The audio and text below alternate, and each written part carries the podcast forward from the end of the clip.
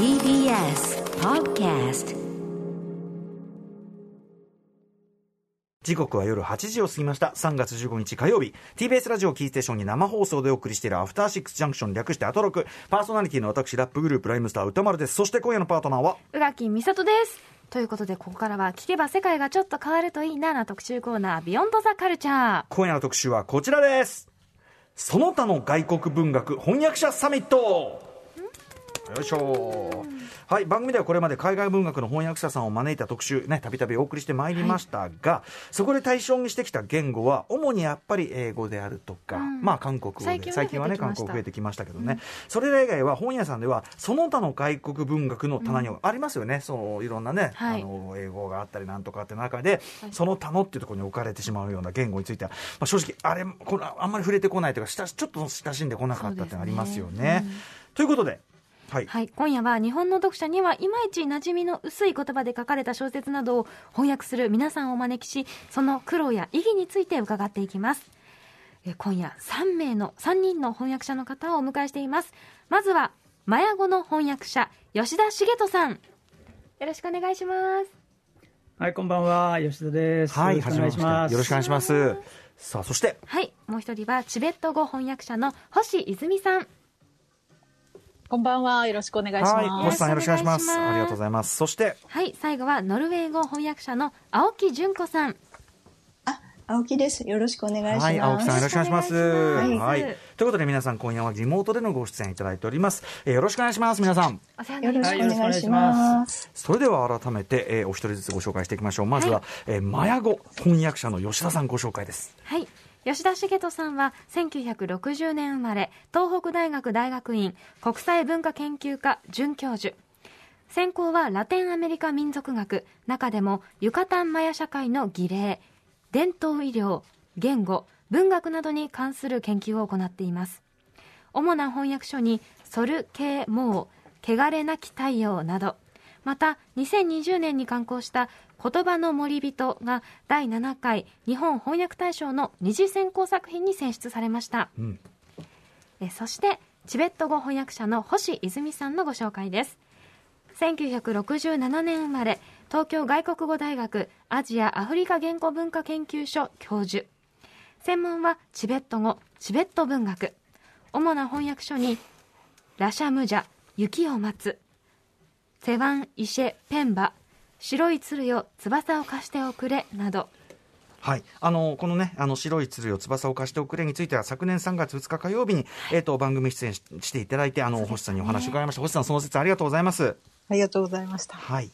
そしてはい、ノルウェー語翻訳者の青木純子さんのご紹介です。1968年生まれ。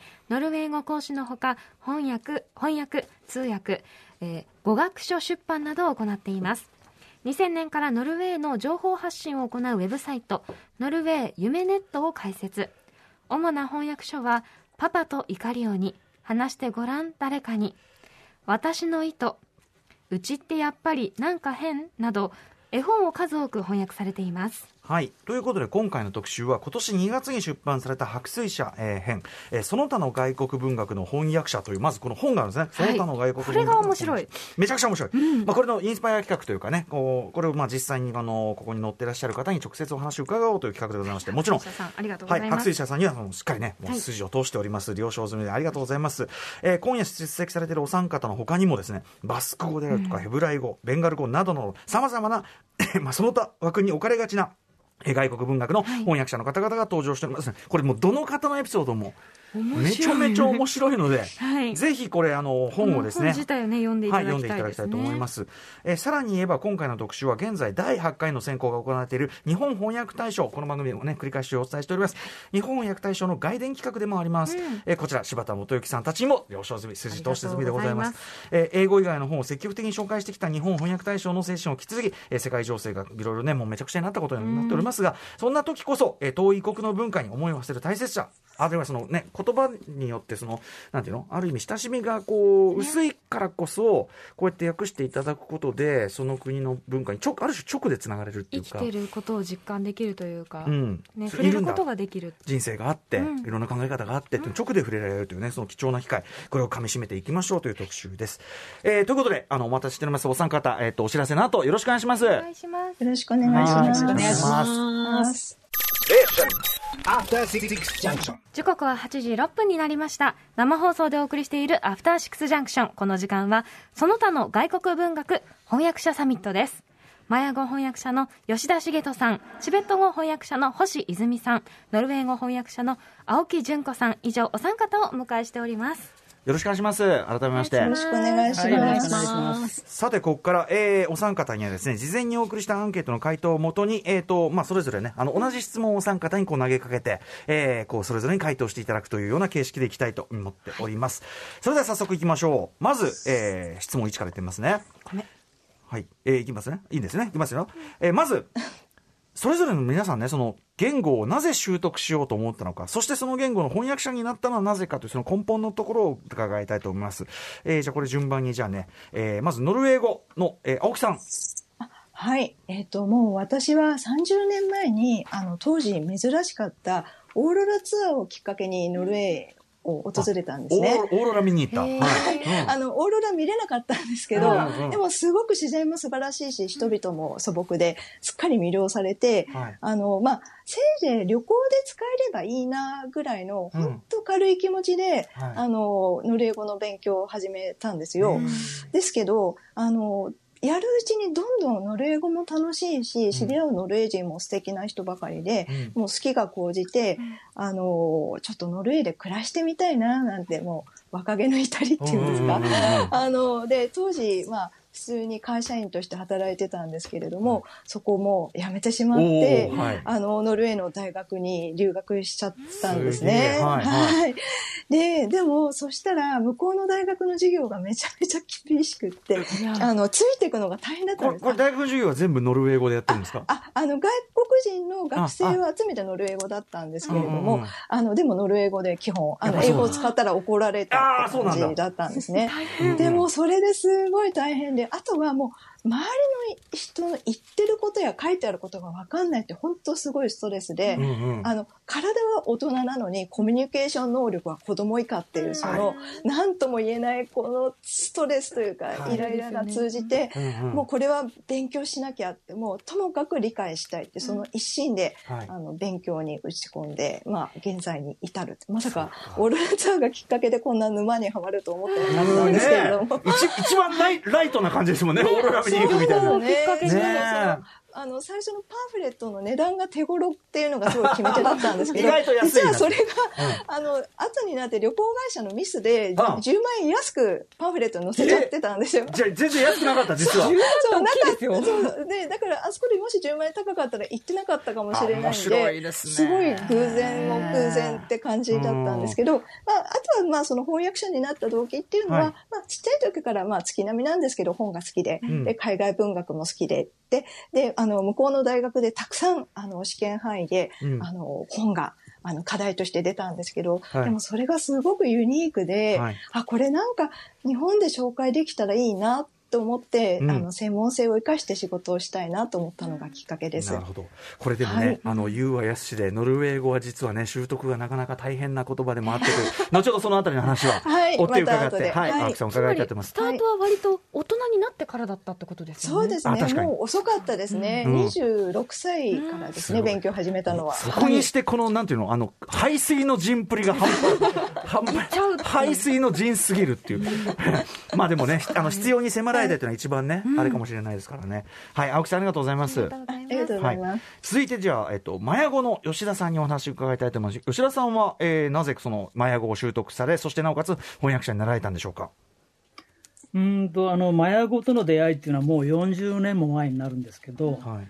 あの、メキシコに留学した時に、あの、たまたま割り当てられた大学がユカタン半島の大学だったんですね。うんまあで、まあ、その、別にユカタン大学っていうか、ユカタンに自分で希望して行ったわけではないんですけど、あたまたまそこに割り当てられたっていうことが、まあ、その、うんなんですかね、うう運命ですよね。運命的なところなんですけども。もともとスペイン語をやられてたんですもんね。そうなんですよ。スペイン語を勉強しにメキシコに行ったんですよ。うんうん。そしたら、でまあ、外国語をうん勉強するのが好きだったので、外国語学部が入って、まうんうんあ、スペイン語を勉強してたんですけども、えそれでメキシコに行って、ユカタンに行ったわけなんですけども、うんまあ、せっかくにユカタンに来たんだから、まあ、マヤ語も。勉強してみようと。まあ、はいそういった簡単の、簡単な、のそんな、まあ、その程度のノリだったんですね。うんうんうん。で、その時は、まあ、少しだけかじった程度で、はい。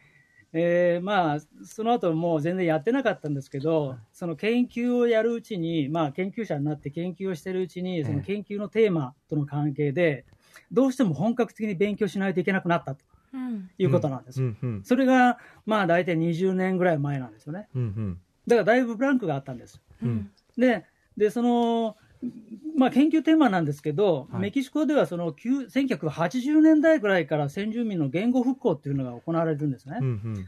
で、その調査をやってたんです。はい。で、最初はそのマヤ語っていうのはどういうふうに教えられてるのかっていうのを、はい。まあ、言語教育的な観点から調べてたんですよ。うんうん。で、マヤ語の教育って、まあ、いろんな問題抱えてるんですが、あのまあ、自分でマヤ語を勉強してみたところ、はい感じたのは、その圧倒的に教材不足だった。うん教材不足。はい。うんでだから、その教材不足をどうにかするっていうので、結局自分で見つけないといけない。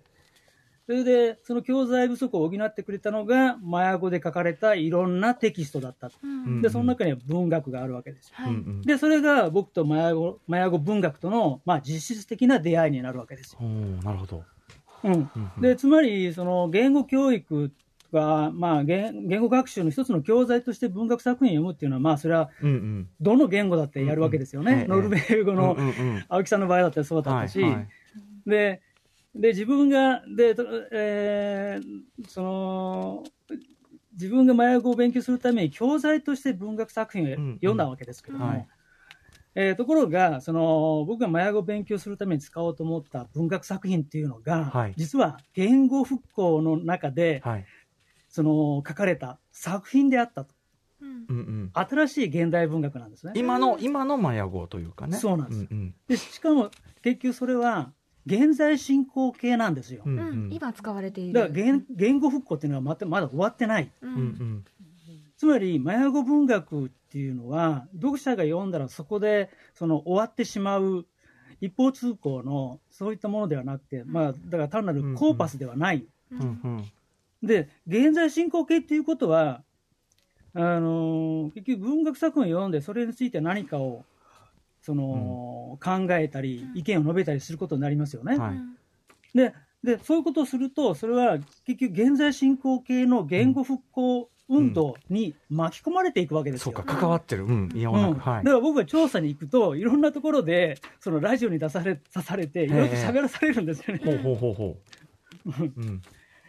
で、まあ、良くも悪くも結局言語復興運動にうん加わっていく、参加してしまうということなんです。うんうん。で、そうすると、結局どうせ参加するんだったら、積極的におつでお手伝いをしようかなと。うんそれが翻訳を始めたきっかけなんですよ。うん、これじゃあもともと吉田さんは例えば古代マヤ文明になんか興味が特別あったとかそういうことでもなく、そうでもないですね。うんなんか、まあ、だからマヤその研究の一つの目標として、その古代マヤ文字を読みたいなっていうのは、読めるようになりたいなっていうのはあったんですけど、はい。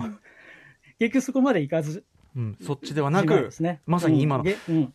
あとマヤ語っていうのはあれですよね。メキシコではある時期まではこの公的に要するに結構禁じられてたっていうかうん。背景もありますもんね。あのーやっぱりそうですよね、あのー禁じられたっていうか、それは教育現場での話だったりするわけですけど、結局、その先住マヤ語に限らず先住民言語、まあ、メキシコには60ぐらいあるんですけども、うん先住民言語、先住民の人たちだって、スペイン語を勉強する権利はあるし、うんうん。うん。でまあ、国家としては学校教育の中ではスペイン語を教えるうん。わけですよ。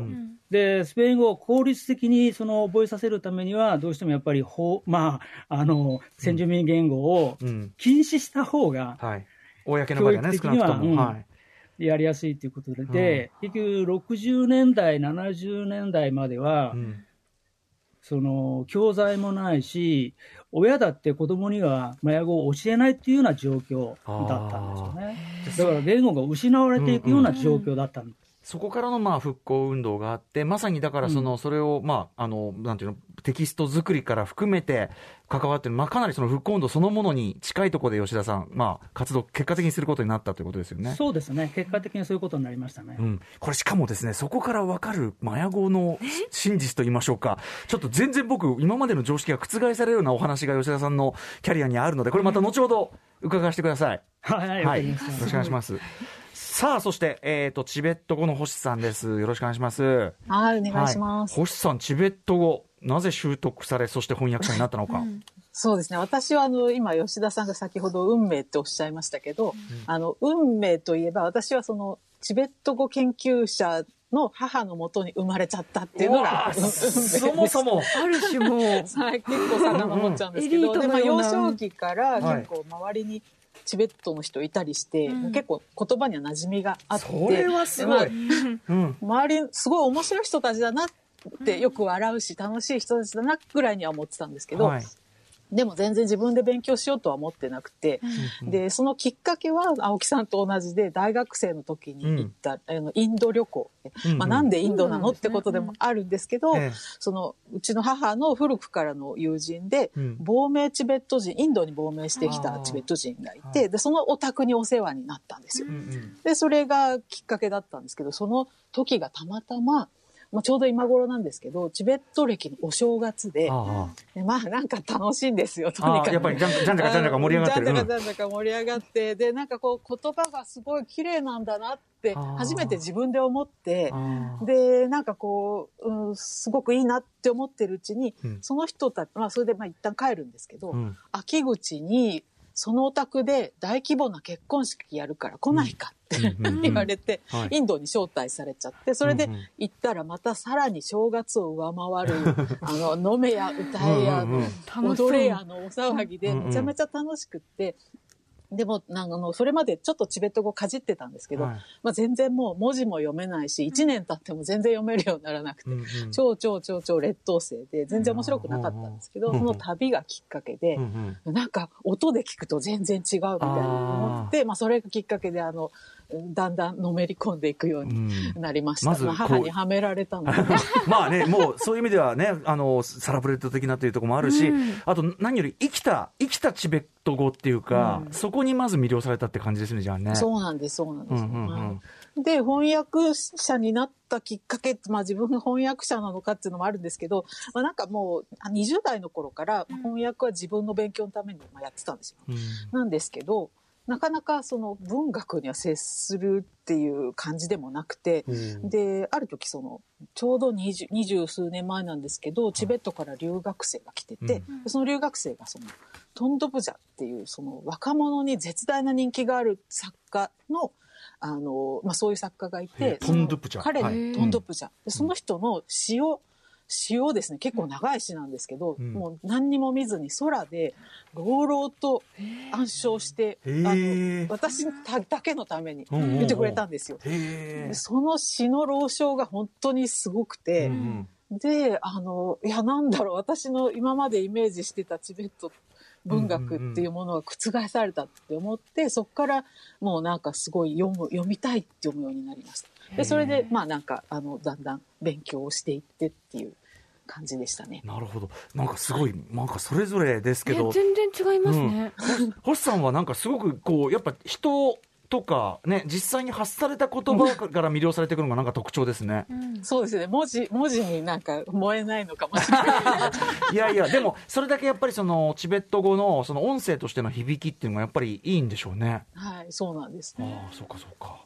はい。ということで、お三方三様の、意外意外と入り口はなんてことなかったりするのも面白いですけどね。ででそんなつもりもなく、でもこう、うん入っていくこともあれオば。ーロラツアーもあればね、吉田さんみたいにもうたまたま割り当てられたからっていう、それででも、こんな、こんなすごいことを成し遂げるなんてという感じがしますけれども。まさに運命かもしれない。はい。さあ、ということで、じゃあ、第二質問に行ってみたいと思います。えーそれぞれ皆さんですね、言語の習得にあたり、苦労したことや大変だったことは何でしょうか、だってね、全然違う。あの、英語とかだったら、まあ、耳馴染みもあるし、学校でも習うから。まあ、教科書たくさんありますけどね。あと、なんかこう、甘い考えかもしれないけど、ヨーロッパ言語ならなんかいけんじゃねみたいな、あなんかまあるけ、ど、響きでわかるような気がするとか分かってる気になってるかもしれないけどそうそうちょっとなかなかね、字字面そのものから馴染みがなかったりすると。が読めなかったりもするじゃないですか。辞書がないとかね、もちろんそういうものも、ということで、えーまずはじゃあ今度はチベット語の、えー星さんからじゃあ逆に聞いていきます。星さん。はい。えっ、と、もうとにかく文字が、文字読めるようになるまで1年以上かかるという。う、ん。本当に劣等生だったんで。文字、文字はどうどういう文字なんですか、えっチベットは？と、インド、インド系の文字なんですよ。うんうん。で、だからちょっと、あの、インドでル流通している文字とちょっと似てる感じのうんうん。文字なんですけど、はい。まあ、あの、文字が導入されてから1300年ぐらい経ってるんですけど、うんうん。あの、綴りの改革っていうのをほとんどしなくて、ああ昔の音に、昔標音文字だったのが、今もういろんな発音しなくなった文字とかが大量にあるみたいうんうんうんな感じで、うん。だからまあ、なんていうの、発音と文字が全然対応してない言語。ああ、厄介。うわ、厄だからもう介。すっごい、もう強烈に大変で、でもう、あの、でそれで辞書を引くっていうのが、まあ、そまあ、ししないと学べないんですけど、はい。チベット語、日本語の辞書がなかったんですよね。もう、そうか、一発ではいけまあない。うん。今はもう、あの、あるといえばあるけどないといえばないみたいな感じで、のはあで、なんかその媒介言語を使って勉強しなきゃいけないのがめちゃめちゃ大変だったし、さ間らにそうそうそう、え、中国語の字で書かれた辞書とか、英語で書かれた辞書とか、そういうのを使うしか。じゃあ、え 英語はもちろん中国語もある程度は通じてないとダメですそう、もんね。読めないといけなくて。うん。で、さらに大変なのは、その出版物が出てるんですけど、ええ。その結構適当な綴りで書かれてるんですよ。え、綴りが適当？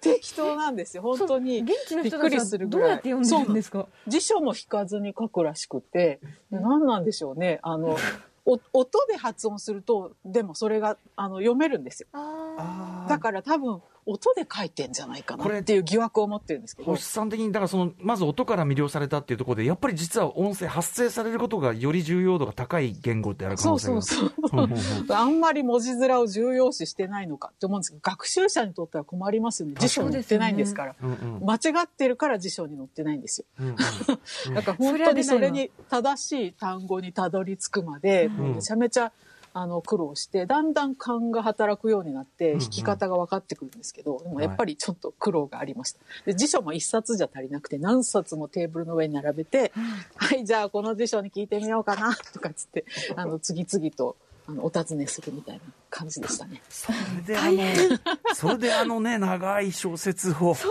よくも。この分厚さ。そう、それは英語からなんですけど。あそれはね元はねそれは英語そうかそうかこれそうそうでしたそうでしたそうでしたでもまあ、英語はいいですよ、本当に。英語でも調べられる。チベット語はネットでひら調べても全然載ってないんで。そうですね。だって、そうなんですよ。そもう打てない？うんうん。チベット語。でもその面白いですね、そのあんまり表記そのものに対するこだわりが薄くってっていうのは、そういうね、言語的特性としてね、なるほどなっていうね、だから星さんがそのお音からハマったのとも本当に通じる話で面白いかもしれない。だからこそ、こう、より理解しやすかった部分もきっとあるんでしょうね。うん。さあということで、えーチベット語の泉星さんにお話伺いました、続いて、えーノルウェー語の青木さん、どうでしょはい。なんか、チベット語を聞いちゃった後は、なんか、あ、すいませんっていやいやなんですけどノノルウェー大変って聞いてますよ。辞書も、あの、確かに参考書も本当に少ないです。うんだからそういう面ではすごく苦労しました。はいで、あの、向こうの留学中に行って驚いたんですけど、はいノルウェーのその言語の専門書に、はいあの、学習が最も困難な言語ってことで、日本語がトップにそんなこと選ばれていて。そうか？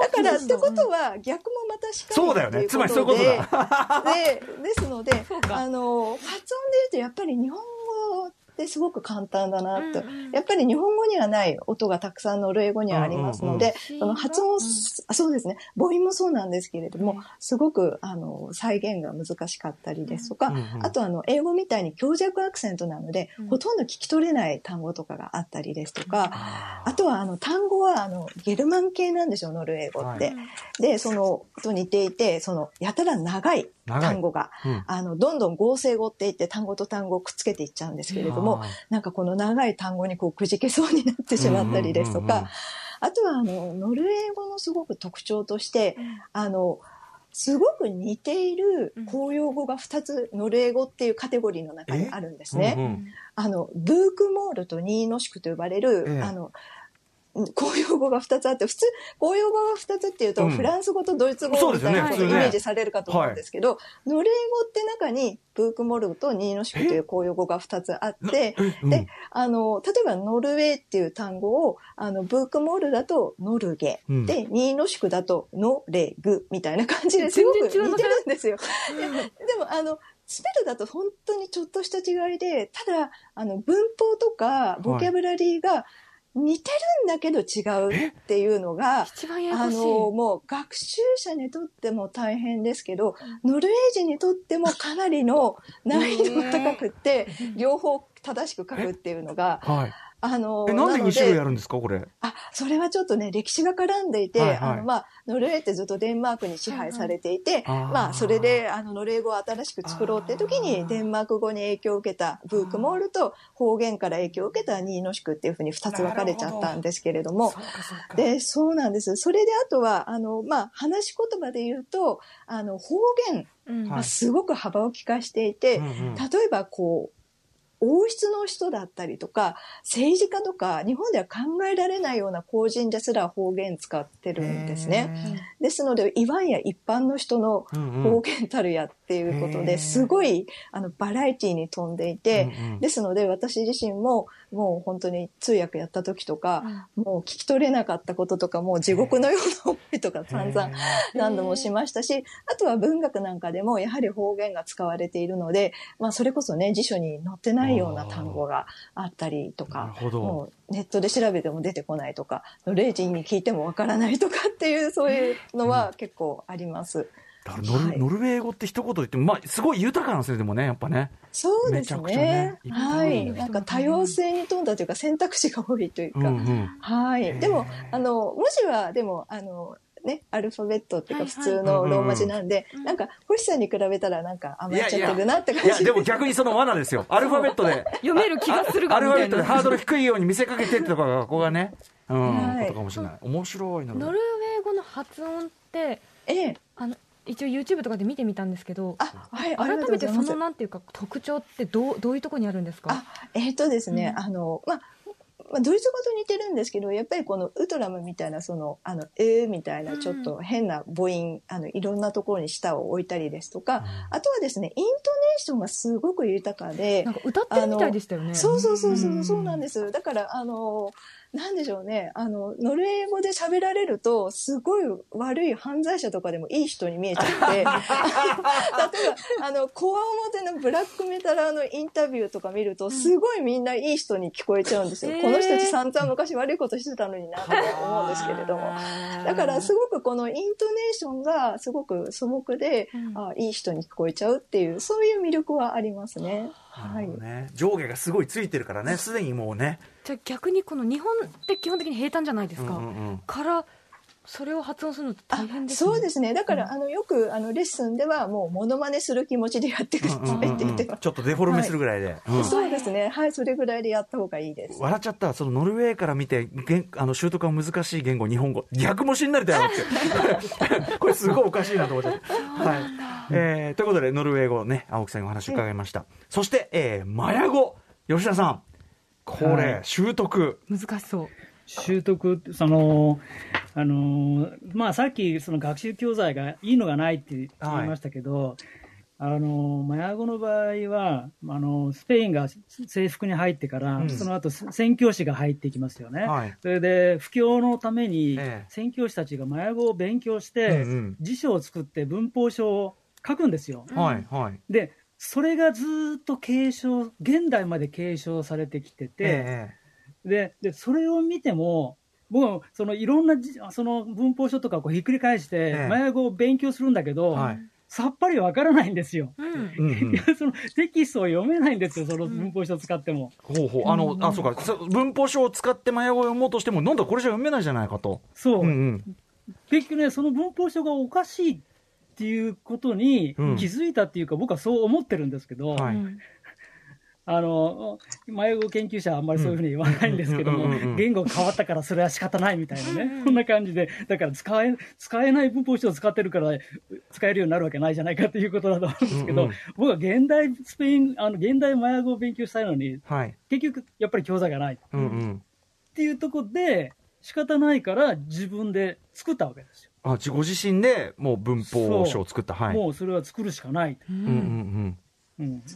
これでもどどうやってこう周りにそのネイティブの人とかからいろいろ聞き取りとかして結局ね、どうやったかっていうと、そのマヤ語文学とか、そういったマヤ語で書かれた本がたくさん出版されてるわけですけど、はい。それってすべてマヤ語とスペイン語のバイリンガルなんですよ。うんうんうん。マヤ語のテキストがあって、それに翻訳のスペイン語がついてるんですよ。はいはい。だから、その2つを比べると、うんうんうん。まあ、まあ、ロゼットストーンみたい、ロゼッタストーンみたいなもんなんですよ。だからマヤ語を勉強する、マヤ語のその単語の意味とか文法をチェックするうん。ためには、スペイン語を見ると分かる。うんうん。だからその2つの言語を付き合わせることでもって、マヤ語の文法っていうのを再構築していくっていうか、つく作作ったとうんうんいうところなんです。対応するものがねまあ用意されてるからってことですそう。よねだからそれがないととても無理ですよ。にしても、その最初のスペイン人のその、ね、あのカトリックの宣教師たちが書いた文法書は意味不明なわけじゃないですか。そう意味不明なところもある。うんうんつまり誤解を与えるところがたくさんあるわけ。なるほど僕、そのやっぱり吉田さんのね、その今回のあのがその他の外国文学の翻訳者、この本とか読んで衝撃受けたのはそこで、うんあの古代マヤ語と現代マヤ語は違うっていう常識だったんですけど、うん。そのそうじゃなくて、どうもその古代マヤ語っていうそのものが誤読されてたんじゃないかという吉田さんのあれですよね。誤読というか、そのマヤそのマヤ語の文法書を作ったスペイン人たちが、スペイン語の文法を当てはめてただけだと、はい。スペイン語の枠組みで、その、いまあ、枠組みにマヤ語を流し込んでただけだと。ええええだからわけだからわかんないマヤ語本来の文法の説明っていうのが全然できてなかった。うんうん、むしろスペイン語というかそのなんていうかな日本語という全く違う文法構造を持った吉田さんの目から見るとその、そもそもそのマヤ語の構造とスペイン語が違うからそこを無理やり当てはめてるからわけわかんないんじゃないのっていうのむしろ見えてきたってことですよね。そういうことですね。たまたま僕が日本人だったから、日本語話者だったから見えたというところは大きいと思います。これ衝撃ですよ結構マヤ語感そのものがひっくり返るような話でしたこれは。そうですね。うん、大きいあの非常に意義ある発見と言っていいんじゃないかなと思いますけど。うんと思うんですけど、なかなか評価していただけない。いやいや、じゃあ、あの、あの、マヤというと、割と私はちょっとピクンとこうアンテナが張りますんで、僕はこれすごいと思います、この件は。はい。え、じゃあその、えっと、現代マヤ語っていうのは、あの、結構話されてはいる言語でしょうか？その、もちろん話されてるうん話されてて。はい、話し言葉うんです。うんうん、話し言葉として使われててというあれで、でそれが実はその古代マヤ語っていうものとはそんなに差はないっぽいと吉田さんから見て、うん、僕もないと思いますけどね、うんうんうん。少なくとも植民地時代に書かれたテキストっていうのは、うん。そんなに違わないと思います。もちろん違うところは語彙とか、はい。あのちょ表現とか、はい。あのちょっと文法は変わってるかもしれませんけど、基本的には変わってないと思います。これもやっぱりだから、やっぱり今まで僕らが知っている、まあ、文学の歴史もそうだし、言語の歴史もそうだし、てか歴史そのものもそうだけど、やっぱどうしても西洋的なその歴史観中心に、僕らもでさえ見てしまうところがあるけ支ども。配者からの目線こっちが正しいっていうので。これをベースに考えてこうみたいなのあるけど、やっぱりこうやってこう、いろいろ見え方の精度とか角度が豊かになってくると、やっぱ全然光だから僕なんか世界史とか文学史って全然まだこっからいろいろ書き換わっていくべきなんだろうなって吉田さんのお話伺っててすごく思っちゃったぐらいです。そうですが、ありがとうございます。はいえーということで、えーね、皆さんいろんな形で大変な思いしてる。さあということで 3, 3つ目の質問に行ってみたいと思います、えーその、まあ、言語で書かれた作品を日本語に訳す際にはじゃあ今度はどんな苦労があるでしょうか、えーまたさらに出版もねやっぱりそう簡単にこう棚棚すらないような状態なわけで,、そうですよね。えー出版にまつわる苦労のあればあれば一緒に教えていただきたいと思いますではチベット語の星さんいかがでしょうか？はい、えーそうですね。あの、チベット行というか、その、チベットの食べ物とか飲み物とか、まあ、そういうことがままるで知られていない状態じゃないですか、普通には。そうか。バだからそれを日本語でどう表現するんだっていうところから始まって、はい。まあ、いろんなこう田舎の暮らしとかそういうのが全然わからなくて、はい。日本語にどう落とし込むかの方針が定まらないんですよ。で特に大変だったのがその牧畜文化で、私自身あんまり知らないことだったので、まあ、チベットには関わって長いんですけど、やっぱ都会人としか接触してなかったんだなって思うぐらい田舎のこと知らなくて、でまあちょっとその彼らにとっての牧畜やってる人たちの当たり前がわからなくて、はい。まあ、単語もわからない。テントの構造もわからないみたいな感じで、あでまあそういった状況だったんでもうなんていうのかな。あのうん例えばその子羊の名前とかがすごいいっぱいあるんですよ。はい。0歳から1ヶ月の子羊とか、1歳、1ヶ月から2ヶ月の子羊とか、生まれてですよ。2歳から2ヶ月からそう4ヶ月の子羊とか。うんうんうんそんな羊の名前が違うってことですか？そうなんで、年齢だけじゃなくて、何ヶ月とか、生後1ヶ月とか2ヶ月とか、そういう、羊羊に対する精度が高いのよ。出世魚みたいになってること？うん。うんうんで、それがなんでなのかわかんないじゃないですか。でも結局、その、後で調べたら、皮衣にするので、その、どういうのにふさわしい皮衣かっていう、あの、薄ちっちゃい子羊薄い、薄かったりするので、うんうんで、毛も柔らかだったりとか、まあそういう生活上必要なので言い分けてるってことが分かったんです。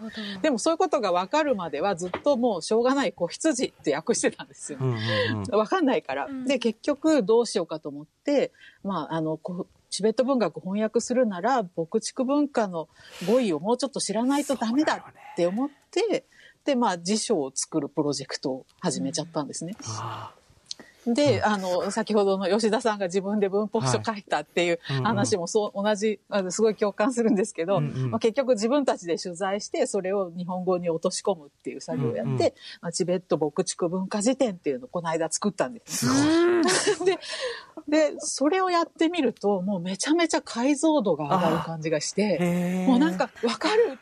言ってることすっごいわかるっていう風になって、うんうん。そうすると辞書作る前の翻訳って何だったんだろうっていう風に、ちょっとね、自問してしまうような、あうん、なんか結構強烈な体験をしました。ーでもやっぱりその翻訳するためにはやっぱりその国の文化のベースも理解してないとただね言葉の構造だけじゃどうにもなんないっていうまさにいい例だしそうですよねいやでもそれその問題の所在にすら最初気づけないっていうのがなかなかねうんそうリアルななんです話ですよね。はい面白い。でも、あの、お疲れ様でした。すごいお仕事 されてますね。はい。えー、そしてじゃあ次行きましょうか。じゃあ、ノルウェー語の青木さんいかがでしょうか？はい。あの、日本とチベットに比べたら日本とノルウェーってもっとね、共通性はあると思うんですけど、ただ、あの、やっぱりノルウェー語ってノルウェー社会をすごく反映していて、うんうんあの、すごく平等な言葉だなって感じるんですね。うんうんで、例えば、あの、敬語表現ってほとんどないんですよ。うんうんで、例えば男性と女性とか、上司と部下とか、先生と生徒っていう関係性が言葉だけだと見えてこないあーそこはフラんで。すよね。そう。で、例えば、あの、私、向こうに留学してすごく驚いたのは、はい。学生が大学の先生をファーストネームで呼び捨てにしてたんですね。あなんか、ヤンとかうんマーリーみたいな感じで。たかし、たかしこれ、みたいな。そうびっくりするかもしでれない。だから、あの、先生みたいな継承ももちろんないですし、で、名字でミスターとかっていうのもない。ミスターっていう表現自体もそもそも現代では使われないですす。ごい。珍しくないですか、さすがに。ちょっとね、おおなんかこう、欧米かってまさにそういう感じさすがに思うんですけれども。で、なので、それを読んでしまうと、ただ日本語に翻訳するときには、まさかそれをそのまま持っていくわけにはいかないじゃないですか。うんうん日本ってもっと敬語表現もありますし、はい。上下関係とか男女の違いとかもあるので、うんうん。ただ、それで日本語に馴染むように、ちょっと調整って必要なんですけど、ただ元にある、そのノルウェー語の、例えば平等性だったりとか、はいはい中立性、なんかそういうニュートラルな感じをうんうん、なんか、なんとかしてこう、活かしたいなって、でもなかなか難しいって、その、いつはい。も塩梅っていうか、そののジレンマがありますね。確かにその、うん。だからどこまでローカライズしていいものか問題って絶対ありますよね。当然、そうですね。読みやすく理解させなきゃいけないけど、同時に異異質なものであるというその本質はあるわけで、そこまで曲げちゃいけないとかそこがいつもなんか、まあ、他の言語の方も皆さんそうだと思うんですけれども、うんうんどこまで日本語にななんか読みやすくするためにだ妥協というかしなきゃいけないのかっていうのは結構葛藤するところです、ね。そこは、例えばそのノルウェー語であれば、その塩梅の訳し方、まあ、読む側としては、まさに日本語、日本翻訳対象的な視点だけども、読みどころかもしれないですよね。そうですね。あそうなんだ。はい、そして、はいマヤ語、吉田さん、いかがでしょうか？あの翻翻訳ってその、まあ、言語のレベルと文化のレベルとに分けて考えるとですね、うんまず言語のレベルで言ったときに、やっぱり辞書がない。はい で、しかも辞書がないっていうのは、その書かれてるテキストの中の単語が、はい。その、どういった、その、単語なのかがよくわからないうんうん。っていうところがまずあるんですけど、ねはい。うん、まあ、それは、あのまあ、経験的、経験で、まあ、いろんなぶ情報をつなつなぎ合わせて、はい。あの特定するんですけども、いやー、大変。まあ、そこが一番難しいところですよね。うん。いや、もう一で番そう文,、うん。うん、文化のレベルで言うと、はい。あの僕、たまたまその文化人類学の研究をずっと20年、30年やってきたので、はい。そのマヤ社会、マヤ文化っていうのは、ある程度うん。その、し知ってるというか、見てきてるので、うんうん。その自分の見てきた範囲内で、それを日本語に置き換えるっていうような、うんうん。そういった作業をするんですよ。はい。だから、そのマヤ語のテキストを読んで、そこから理解できたものを自分の言葉に置き換えるっていうような作業をやってるので、それが、あのマヤ文化をそのまま翻訳したことになるのか、僕が個人的に理解したものを日本語に落とし込んでるのか、そこはちょっと微妙なところで、まあ、その翻訳っていう問題に大きく変わってくると思いますけうんども、うんうん。それは苦労ということではなくて、まあ、うん。翻訳のテクニックの問題に関わってくると思いますけどね、いやーでもやっぱりそのね、そこにはだ立ちはだかっている、うん。まず基本的なところを乗り越える壁の高さはちょっと段違いですね、マヤ語ね、ちょっとね。何しようテキストがないんだから。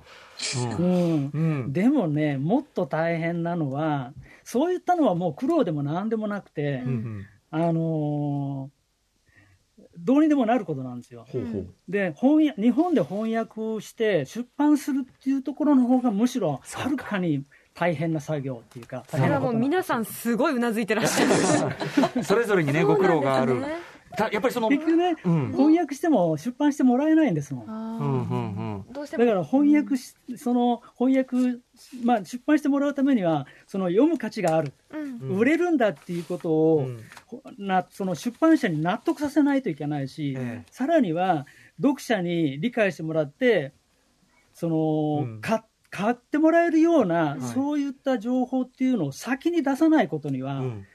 結局、翻訳しても意味がない、はいはい。翻訳もできないっていうことになるわけですよねそう。ですよね。これでも、そこをどうやっていくかっていうところが、僕にとっては一番の課題、大きな壁ですねで。も吉田さん、それを乗り越えて、だって国書観光館、だって、新しいマヤの文学全3巻シリーズですよ。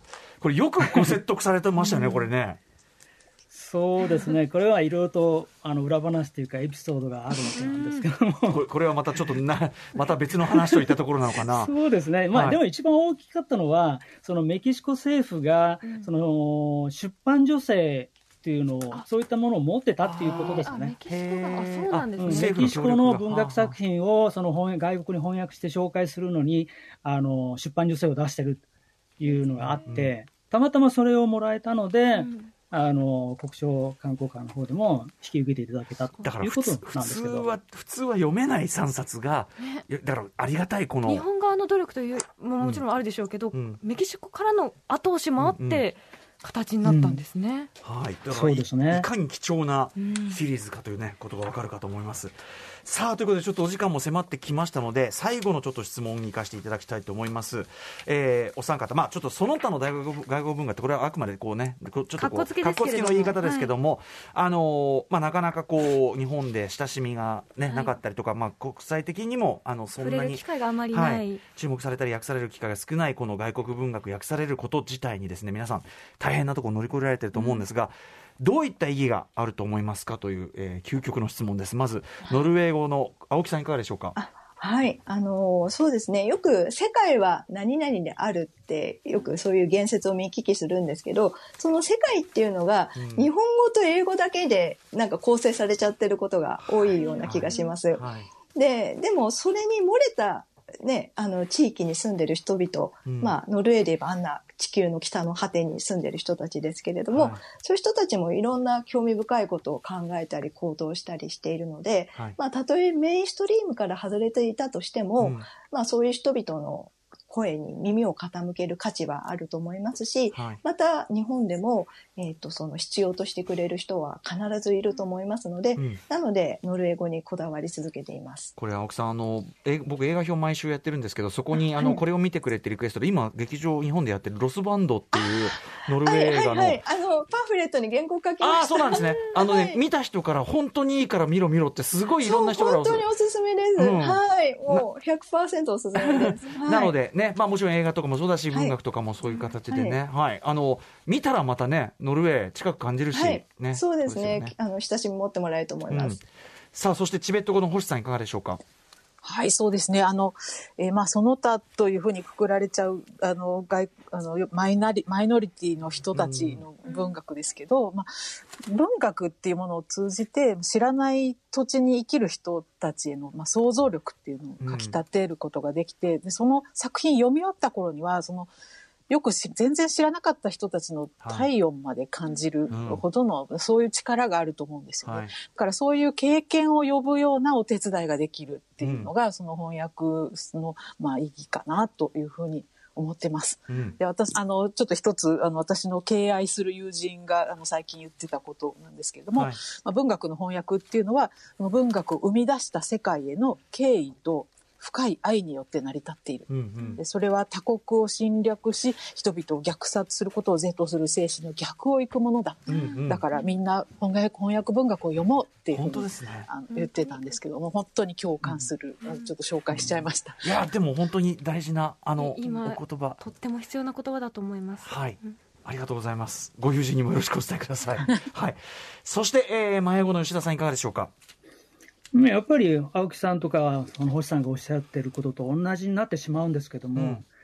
まあこれはあのああの危機に消滅の危機に比している言語に関してよく言われることですけど、はい。そのまあ言語ですからねそのはい。文化的なその多様性ですよね。はい。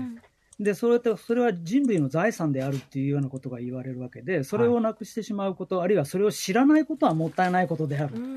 でそれは、まあ、その英語とかそのまあ西洋の価値観とかそういったものを相対化してくれるっていう意味ですごく重要な意味があるんだろうなっていうふうには思います。だからせあのその他の文学を読むことで結局西洋というか我々の文化そのものが豊かになっていくっていうことだと思うんですけどね。はい。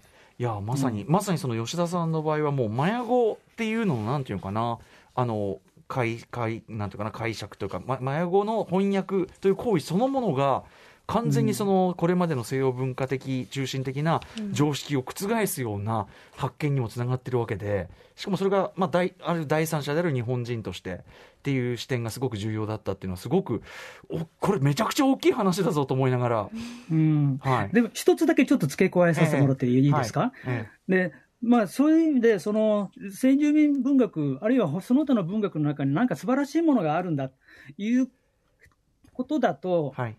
だそれを見つけていかなければいけないということになりますよね。うんうん。でも、それって実は、その、オリエンタリズムでしかないっていうふうに僕は思ってるんですよ。うんうん。つまり西洋的なものとか普遍的なものって思われるものを、うん。その、それに代わる新しいものを見つけるっていうのではなくて、はい。むしろその西洋的なもの、あるいは我々が当たり前だと思っているものをうん。破壊する方法を学ばなければいけないんだと思うんですよね。だから、そううん。うん自分たちを相対化するためのはい。道具というか、道具と言っちゃええ失礼ですけども、はいはい。そういった視点がして必要なんじゃないかな要するにその何かいいものを、あの、なんかその、ゆこう、よりこう、西洋にはない、西洋にはない何かって時点ですごく西洋中心的な発想なわけで、というよりは私たち自身のその考え方のアップデートというか、多様化というか、そう。そういうそっちの方がうんうん。重要だし、そういったものをその提供してくれる、まあ、ど読むことによってね、そういった、読むこと自体がそういった作業につながるというふうに思う、まあ言ってみるとね、その文文学結局そのその他の文学って文学的なヒップホップじゃないかというふうに思うんですけど、いはいかがでしょう？いや、あすごく、あの、わかります、それはすごく。はい。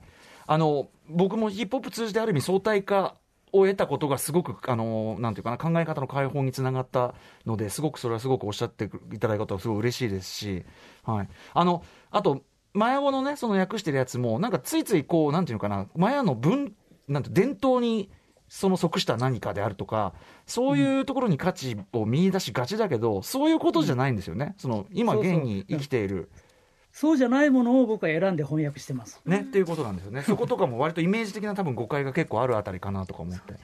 はい。はいありがとうございます。ということで、えー短い時間ではございますが、お三方に、それぞれでもさ、この、広がる世界の、なんていうか、ほこのそれぞれの翻訳された本を改めて読んでみたいなと思いましたし、その国についても知りたいな文化についても知りたいなっていう気持ちになる、はいやっぱりその一つのきっかけですよね。この、だからその他の外国文学の翻訳者、この白水社が出てる、これがすすごい様々なその世界への本当に入り口になりうる。全部読みたくなっちゃうめっちゃ面白い本なんで、ぜひまずはここもお勧めしたい。ということで、最後にお三方から、えーお知らせごとなどお願いします。えーお三方それぞれです。じゃあ、ままず青木さんお願いします。あはい、あの、私、ノルウェー夢ネットというアカウントで、あの、一番頻繁に更新しているのはツイッターです。あの、いろいろな、あの、ことを発信、ノルウェーのことをたくさん発信してますので、ぜひフォローお願いします。はい。そして、えー星さん、どうでしょう？はい。